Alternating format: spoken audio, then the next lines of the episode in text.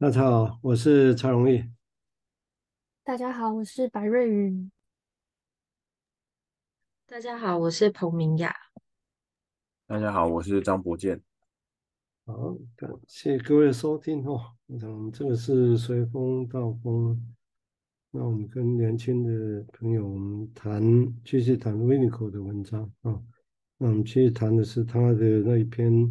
文化经验所在的地方。那我们上一集是提到他使用开始提到一个这个，其实不是那么原本金融系的会说的事情，就是说他提到所谓的有一种人性的共通的词在那个地方，好像他远离在你个人存在的时候就存在的，那是有很多的个人跟很多的群体，我所所推。把东西贡献进去，好像有一个地方，哦，啊，认为那是人性的共通处的地方，哦，所以，那所以他对我们来讲，就好像人有一些经验，哈，会会好像会遗传下去，而且是摆在那个共通处那个地方，啊，或者也说，好像有一些东西，我们都一直想要找一个地方去放一些我们自己到底我们所发现的东西，啊，我想这是。上一上一段的说法，那接下来我继续讲下一段。他说，那这个地方有一种依赖的哈，依赖了某种所谓的记录的方法的问题。他说，毫无疑问的，有很多其实很多的东西其实被早期的文明其实是失去的啊。但是在神话本身，哦，他们说那是一种口述的传统的一个产物啊，而且他们据说其实是一种。也是一种文化的土，文化的实质一样哈，而且给也给到人类的文化的历史来讲，可以让大家知道可以蔓延的六千年以上啊，整个。嗯，他说这个历史通过神话而存在的一个历史，持续到目前了哈。虽然其实其实嗯，由于是很多历史学家的努力哈。尝试让他去变得比较客观的，啊，但是他说他们结，但他他们都结从来不曾是那样过了哈。虽然他们必须要去尝试让这个东西变成是一个客观的东西，啊，这是一个，当然这怎么怎么意思呢？这一些还需要再想象了哈。那只是这个地方当然会呼应前面提到，就整个对。对于人性来讲，好像有一个东西在那里。这个我我觉得会不太一样的地方，指的是说，如果我们想，比如说印象里面，荣格跟弗洛伊德的冲突点有一部分在这里，也就现在讲的是现实上出生之后的一个世界，内心的潜意识世界。那有没有一个很古老早远的东西存在那里影响着我们？嗯，对弗洛伊德来讲，没有那么论述这个部分。那反正相对的，荣格会比较谈这个部分，也就是早期的荣以前的那个说辞，其实有点像这里讲的所谓人性的共通词，很早就存在的东西啊。那荣格也许把它叫做所谓的集体潜意识这样的东西来命名啊。但这里我我是不是就可以把它统合起来？我也保守了哈，只是听起来在概念上有这种共通的一个地方啊。好，我们接下来请瑞仪谈谈他的想法，谢谢。好，谢谢。嗯，这边有提到关于神话，然后就想神话跟精神分析的关联，就是弗洛伊德他是用这个神话故事伊底帕斯来说明人的潜意识里隐藏的这种欲望嘛，就是呃弑父恋母这种情节，那人会有的冲动、愿望、七情六欲，好像。早在神界也已经上演着，然后就是因为透过这样子的故事，就感觉是有一个参照在那边，然后作为是后世的一个警示或是预言，或者说可以思考的方向。然后就在人界是用象征或是比喻的方式去连接，会觉得好像都是依循着某一种道理在运行，然后。然后这些发生在人身上的故事，可能就会转变成像是小说啊，或者是绘本、电影，嗯、再次是用这种艺术文学创作的形式呈现出来，就会觉得很像是滚雪球嘛，就是它里面是原本就有的，然后也有新添加进来的，好像又是延续，然后又有创新，可是都是扎根在同一个基础上。不过为什么会一直推陈出新呢？会觉得好像那些故事都说不完，或者说说不清楚，会需要用更多的方式去描绘，然后好像我们就可以在不同的作品中，可以找到跟自己能够有有所共振或是共鸣的。嗯，先讲到这里。所以也许我们说所谓的共振指的是什么？那个是多早的经验。我想这个其实其实是的确很多可以去。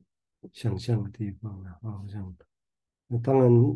如果用这个来讲，就是当初的确在于佛学学派这边，很多人也的确到目前，有时候大家会觉得啊，前世共潜意识共那个集体潜意识，这个是不必要的东西啊。但是这样说 当然是有点出入，就是啊，就就像那个当初个人喜欢的认认为维尼口说。你干嘛提促进性的环境这个概念？这根本不需要，你这样怎么讲就够了。这个就会有这些争议在这里头。嗯，好，我们接下来请明雅再谈谈她的想法，谢谢。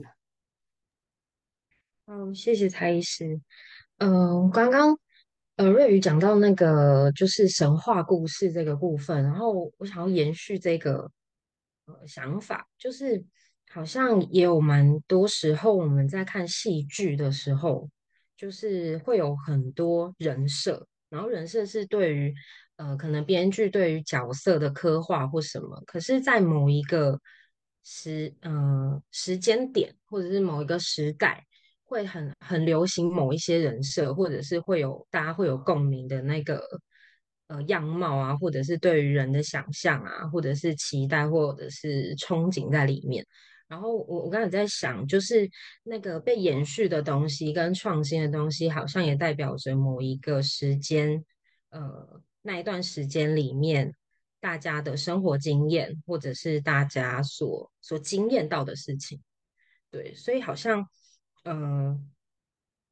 就是好像我们也用着。在每一个时代不同的发明，然后有更多可能新媒体的出现，然后或者是有更多可以记录、记载这一些呃经验到的东西的方式，然后好像也做了某一些的延续，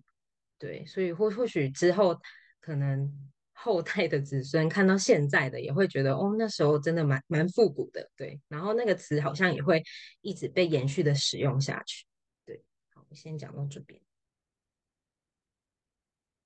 对啊，所以一样啊。我们讲说所有男性，然后这个地方其实有一个的确是事实嘛，我们就会知道，明明这个部落、这个族或者这个国家跟那个国家，同样讲男人或女人都有一套，我们不管叫约定成熟或什么的，其实大家都知道有这个东西。那只是要不要把这个东西纳进来，进入一些视野里面来看这个事情，啊，这个会是一个，或者说纳进来视野，那到底怎么样造成影响的？我相信这也是维尼口这篇文章要处理的，所以我们当然可以讲说文化影响的，但是我觉得他可以有更大野心是好，他也确定文化影响的，但是如何影响？啊，他他要在整个发展心理学上来讲，来建构一点点东西，啊，让我们要说文化影响人这一句意见，这一个意见本身不会只是一个幻幻空幻的一个论述而已，而是的确有发展学的一个基础。好，接下来请博建谈谈他的想法，谢谢。嗯，谢谢蔡医师。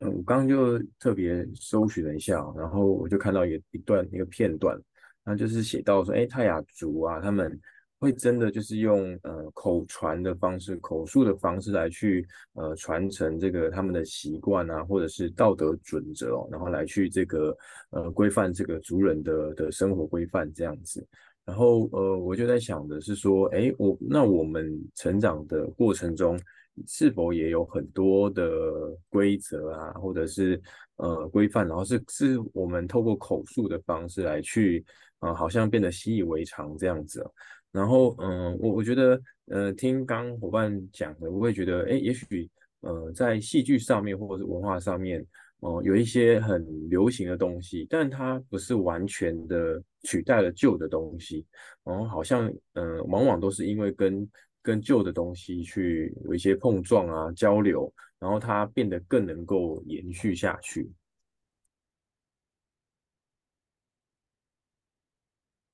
嗯。这当然也是一个议题。这当然，对我就个对我来讲，金融分析大概其实一直也必须要处理跟面对这个问题。就是说，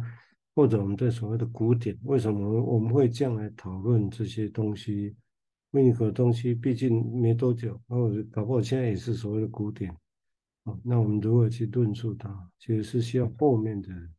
啊，后面的人包括我们本身啊，用他用不一样的语言去说它、谈它。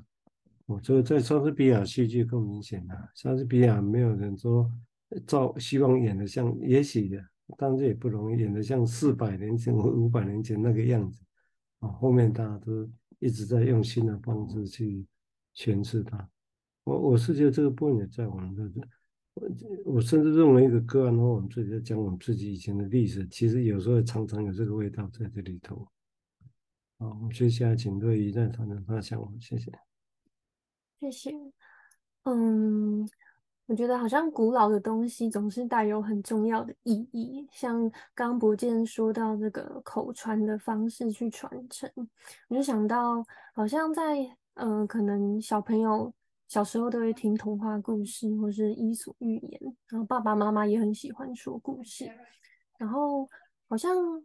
从小就在摄取这些经验，然后会觉得那些那些故事。都有它的功能性，可能故事本身很生动啊，然后那些剧情可能孩子们都还没有经历过，可是听了他们可以理解，或者是可以想象，好像从很小的时候，孩子就开始有一些过去历史发生的经验，就是他们就已经开始在吸收了，然后。这些故事是可以跟孩子的想象结合吗？还是说听了就忘记了，或者是孩子能够带到自己的生活，变成是某一种参考嘛？对，我会觉得好像这种就是为什么孩子爱听故事，为什么父母会想要讲绘本，好像也是用这样子的方式去传承某一些经验，然后嗯，对，就是看这个故事会不会。让孩子有一种嗯共鸣的感觉嘛？嗯，先讲到这里。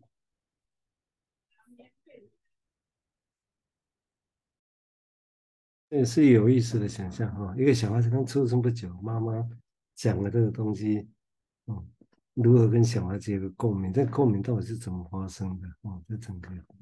哦，这共鸣跟除了跟他跟妈咪的关系之外，有多少其实也有所谓的。这里面的文化因素在这里头，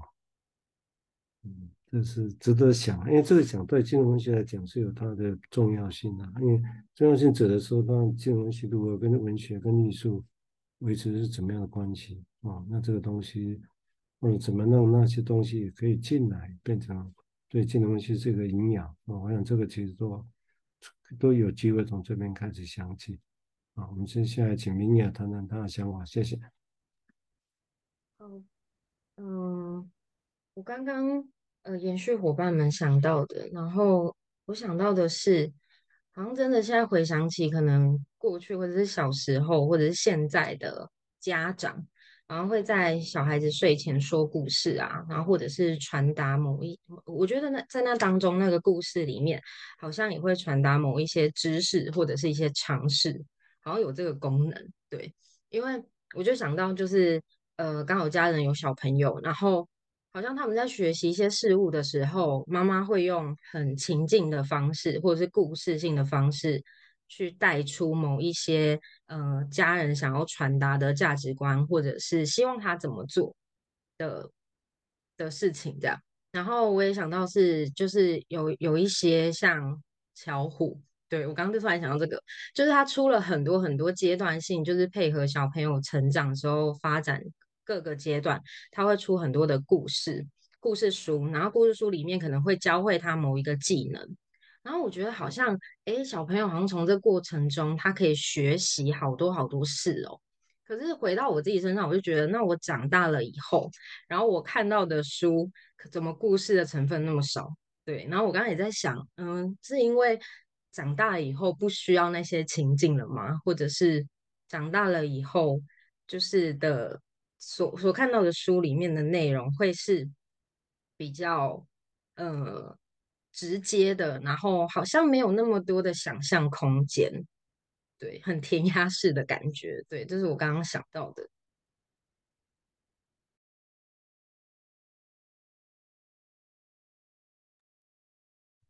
当然，所以你看，经验多么的不同，那这个这个地方当然都会牵涉到，就经验都在。如果我们去说明这个经验的由来啊，我想这个地方。哦，也有一些经验，所以你看他讲这也是讲文化经验哦，又有一些。那某些经验是不是属于文化经验？这个当然可以另外再议论了哦。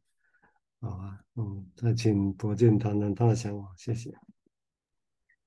嗯，我刚刚也就是试着从另外一个角度去想，哎，孩子的思考啊，或者是想象，或者说孩子这个存在哦，如果说是新的。那妈妈好像就是象征的是旧的啊，或是老的，那能如何能够这个彼此涵容啊？然后也也许妈妈说的故事也是旧的啊，是老套的，可是对孩子来说，哎，怎么听都觉得津津有味啊，是新的哎。然后对妈妈来说，哎，孩子的反应也是新的啊，也是未知的。那妈妈能够去回应什么？就是我我觉得刚刚在谈这个共鸣，我就开始对这个共鸣有这些的想象，这样子。嗯，呃，这个地方就会涉及到刚刚形容的，就整个在当我们在描绘这些事情，我描这个经验，那共鸣是什么跟什么共鸣嘛？这当然可以想象的地方哦，或者那种共鸣会有深刻，深刻到什么样的经验里啊？或者是或者那个共鸣基础到底是什么？哦，就这个也就内容啊，啊，内容上的。的事情，这是的确是有还有很大可以的地地方的哦。嗯，还有几分钟，要不要请嗯可以再讲一下？谢谢。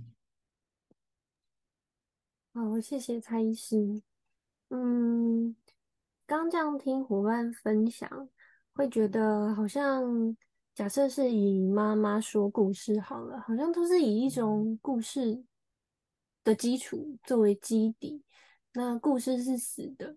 可是当孩子在听的时候，有时候会观察到孩子就会问：“哎，那这个绘本里面这个角色他怎么样啊？或者是如果这个角色怎么样，会发生什么事呢？”好像在这种一个可能是流传下来的故事里，可是孩子在听的时候，或许是因为那些共鸣的关系，让他们开始。自发的有一些疑问，或者是有一些想要讨论的内容，我觉得好像就是在这样子的经验里面，嗯，好像可以带，就是让孩子带到自己的生活中，开始去想象，想象这些故事的意涵是什么。嗯，我先讲到这里。嗯。因为时间的关系哈，也许我先简短的再就这一段稍微描绘一下啊。那整个，那当然，因为整个这里来讲，就是说对我来讲，他当然他必须要去说明说文化经验在哪里，所以他提出来所谓的人类的文明史里面、文化史里面，好像他预设有个叫文化池哦，水车的池这样的东西在那里。那这样这个东西，大家也不知道它在哪里的哈，那只是。用个词义主要去描绘一个应该有这样的东西在哦，不然其实不然我们到底我们的经验或新的发现到底摆在哪里呢？哈，在我们内在世界在什么地方？哦，他用什么方式来形容？当然有这个词，是不是就是当我们马上知道 是在哪里？哦，一定它是怎么样子？它有什么样的结构吗？哦，这当然也不会马上有答案了哈。反正这只是说整个这样，那一主要去。描绘这个事情，哦，那我相信你的意图要把所谓的先前弗洛伊德以这样对内测世界这样的事情的强调，而且克莱因本身，哦，他好像要去指出来还有别的东西在里头，哦，我想主要是这个样子。好啊，因为时间的关系哈、哦，那这一期我们就先录到这个地方。好，嗯，谢谢大家。